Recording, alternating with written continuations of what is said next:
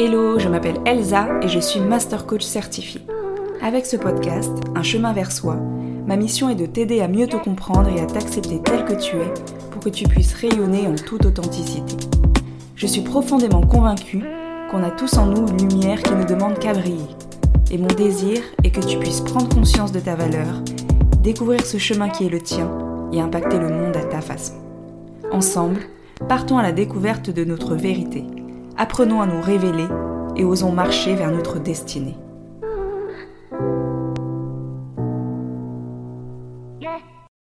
Hello hello, bienvenue sur ce 20e épisode du podcast Un chemin vers soi.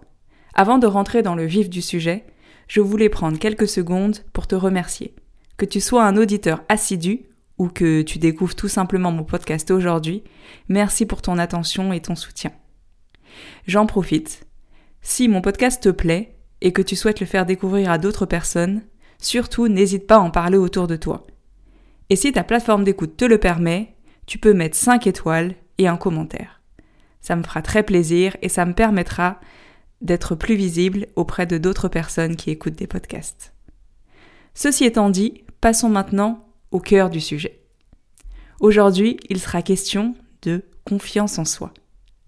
Alors, c'est une notion que j'ai déjà abordée dans des épisodes précédents, mais j'avais surtout anglais sous euh, la fenêtre de l'estime de soi. D'ailleurs, si ce n'est pas fait, je t'invite à écouter les podcasts numéros 4 et 5, Estime de soi versus confiance en soi, et comment améliorer son estime de soi.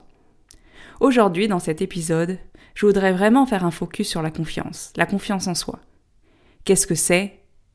Et bien sûr, comment on peut la booster. Alors pour démarrer, voyons un peu une petite définition. Qu'est-ce que la confiance en soi? Si tu as écouté les épisodes précédents, tu sais que la confiance en soi finalement fait partie d'un tout, fait partie de plusieurs composantes que forme l'estime de soi. L'estime de soi, c'est la valeur que l'on se donne, la valeur que tu t'accordes, qui est basée sur la différence entre la personne que tu penses être et la personne que tu désires être au plus profond de toi. L'écart entre les deux détermine si tu te portes une bonne ou une mauvaise estime. La confiance en soi est l'une des trois composantes de l'estime de soi. Donc les trois composantes sont l'amour de soi, la confiance en soi et l'image de soi. À noter que cette définition est attribuée au psychiatre Christophe André. Alors rapidement, si on revoit un peu les différentes composantes, nous avons l'image de soi, qui est définie par finalement ce que je pense de moi, ce que je vais me dire à propos de moi-même, et qui se situe globalement dans le cerveau. Nous avons l'amour de soi, qui est à quel point je m'aime de manière inconditionnelle, ou pas d'ailleurs, et qui est représenté par le cœur. Et enfin, nous avons la confiance en soi, qui est ma capacité à agir, et qui se situe dans le mouvement, dans l'action, dans le corps. En fait, c'est ça finalement, la confiance en soi. C'est la capacité d'agir, la capacité à se mettre en action, à se mettre en mouvement, et à croire que finalement, quoi qu'il arrive, on pourra se relever. La confiance en soi, ce n'est pas, contrairement à ce qu'on pourrait penser, euh, ne pas avoir peur. Être tout le temps, justement, 100% confiant, comme on entend, et ne jamais douter. En fait, la peur, le doute ne sont pas du tout incompatibles avec la confiance en soi. Au contraire, je dirais que la confiance en soi, c'est agir malgré ce doute, malgré cette peur. Une fois qu'on a dit ça, ça fait redescendre un peu la pression, non? Parce que toutes les personnes que tu admires, où tu te dis Ah, cette personne a tellement confiance en elle, elle est tellement sûre d'elle.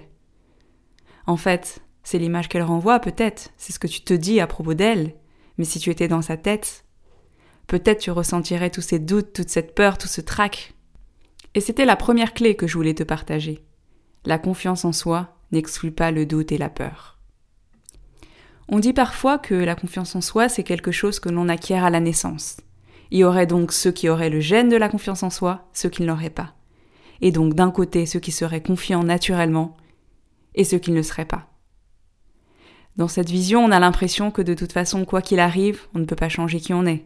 Et du coup, quelqu'un qui n'a pas confiance n'aura jamais confiance. Mais c'est tellement faux. En fait, la confiance, c'est quelque chose qui se travaille, quelque chose qui se nourrit.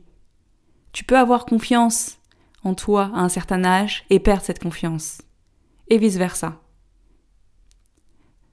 Donc si tu n'as pas confiance aujourd'hui, sache que ce n'est pas une fatalité et que tu peux travailler dessus. Et on va voir ça juste après. Alors il est vrai que la manière dont on a été éduqué pendant l'enfance a un gros impact. Et au moment de nos premières années, effectivement, on peut développer plus ou moins cette notion de confiance en soi. En fonction de l'attitude de nos parents, de à quel point ou pas ils sont protecteurs, de à quel point ils nous encouragent, nous félicitent, notamment quand on tombe, les fameux échecs. Donc oui, l'environnement joue un rôle, mais rien n'est acquis à la naissance. Et ceci est ma deuxième clé. La confiance en soi, ce n'est pas un gène. Elle se nourrit, elle s'entretient. Je vois beaucoup de personnes dans mes accompagnements qui me disent Je manque de confiance en moi, j'ai envie d'être plus confiante. Et la première question que je leur pose, c'est Sur une échelle de 1 à 10, à combien évalues-tu ton niveau de confiance en toi? Cela permet un rapide état des lieux pour savoir où la personne se situe.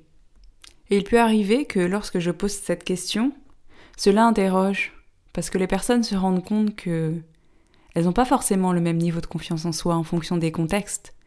Une personne peut ressentir un grand manque de confiance en soi dans le milieu personnel, par exemple, dans sa vie amoureuse, alors qu'elle va avoir une grande confiance dans le milieu professionnel. Et voici la clé numéro 3. Il n'y a pas une confiance en soi, mais des confiances en soi. Peu importe le domaine, quand on veut progresser quelque part, généralement la première chose à faire, c'est de faire un état des lieux. Donc je t'invite là maintenant tout de suite à te demander, sur une note de 1 à 10, à combien estimes-tu ta confiance en toi Et cela dans les différents domaines de ta vie. Peut-être avec ta famille, dans ton couple, au niveau de ton travail. Tu peux décomposer autant que tu veux. Ou si même tout ça, ça ne te parle pas, tu peux décider de n'avoir qu'une note. C'est toi qui vois, comme tu le sens. Mais fais cet état des lieux. Demande-toi où tu te situes. Pas pour te juger, non, juste pour savoir où tu en es, là maintenant, à cet instant précis. Une fois que tu as fait cet état des lieux interne, tu peux le faire aussi en externe. Je m'explique. Tu vas choisir cinq personnes, si possible, qui sont dans des milieux différents. Donc une personne de ta famille, par exemple, une personne plus dans ton milieu professionnel. Euh, tu peux prendre également ton conjoint. Choisis cinq personnes qui sont bienveillantes et qui te connaissent bien et pose-leur quelques questions sur toi. Demande-leur qu'est-ce qu'elles apprécient chez toi, quelles sont tes qualités? Demande-leur également quand est-ce qu'elles ont été fières de toi ou quand est-ce que tu les as impressionnées? Qu'est-ce qu'elles te confieraient sans réfléchir? Et enfin, dans quel domaine est-ce que tu peux t'améliorer? Cet exercice, qu'on appelle souvent le 360, permet d'avoir une vue d'ensemble extérieur de qui tu es, de quelles sont tes forces.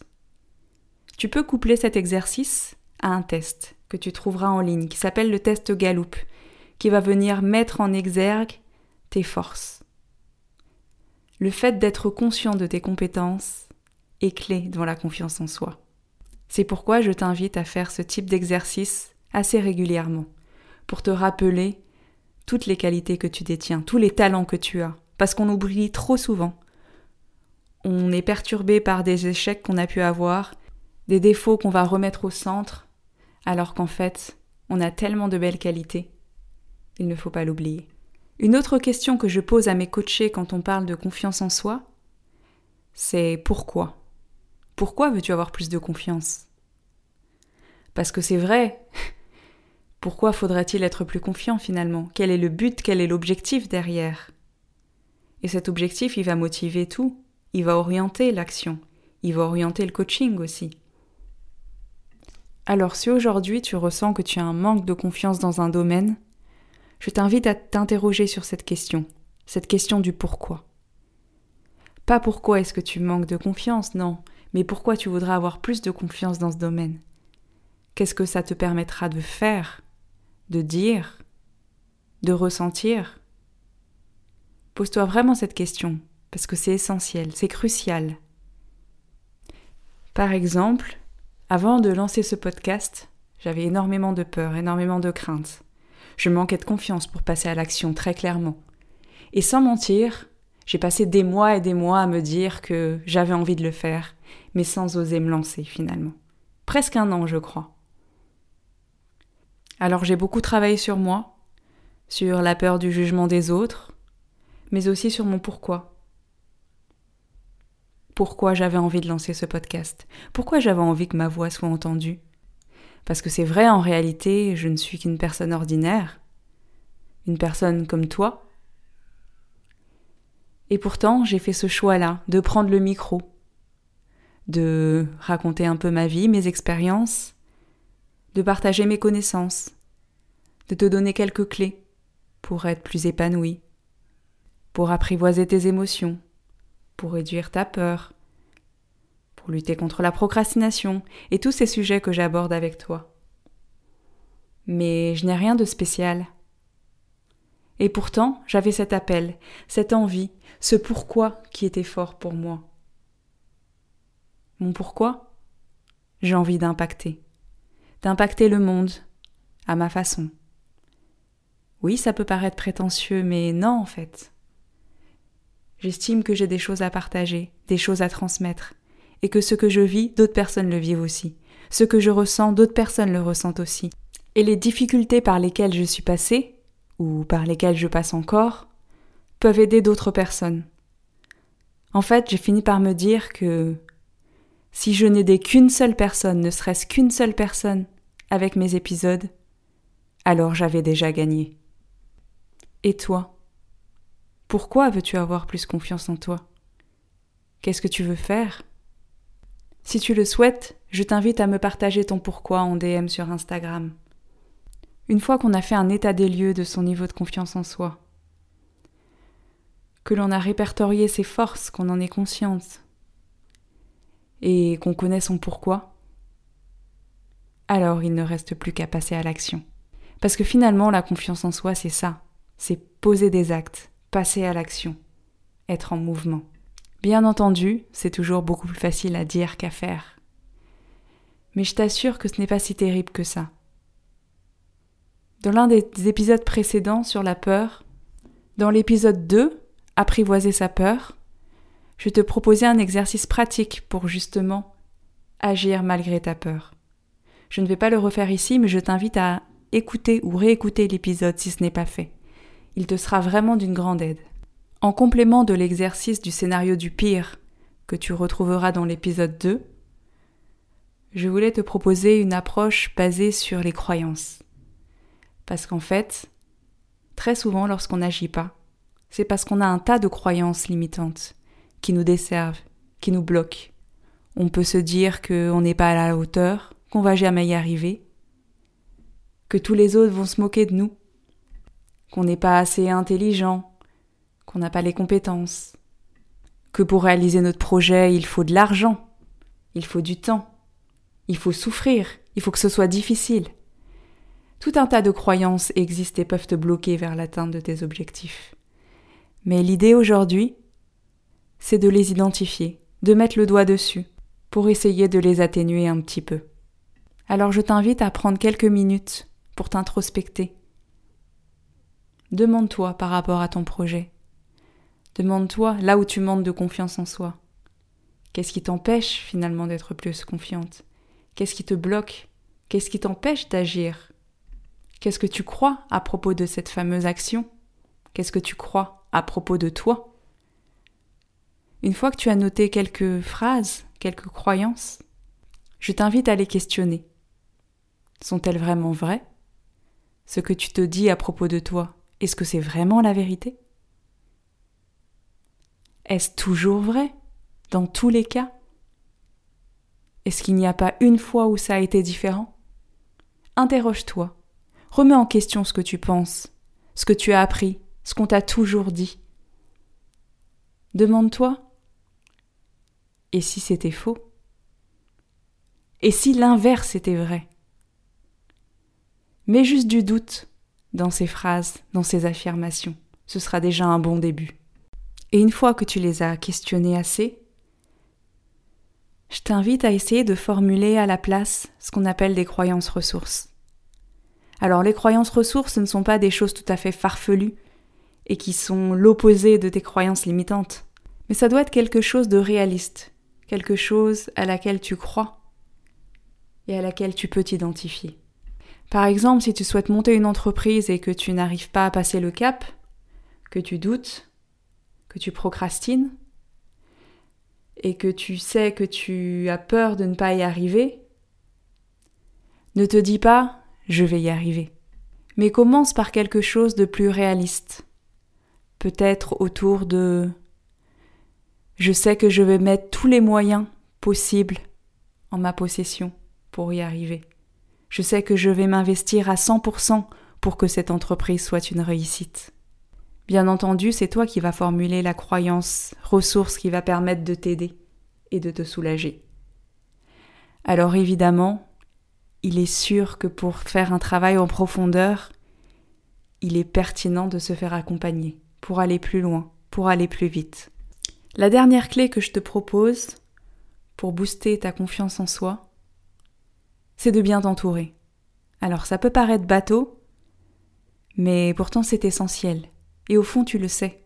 On dit souvent qu'on est la moyenne des cinq personnes qu'on côtoie, mais c'est vrai.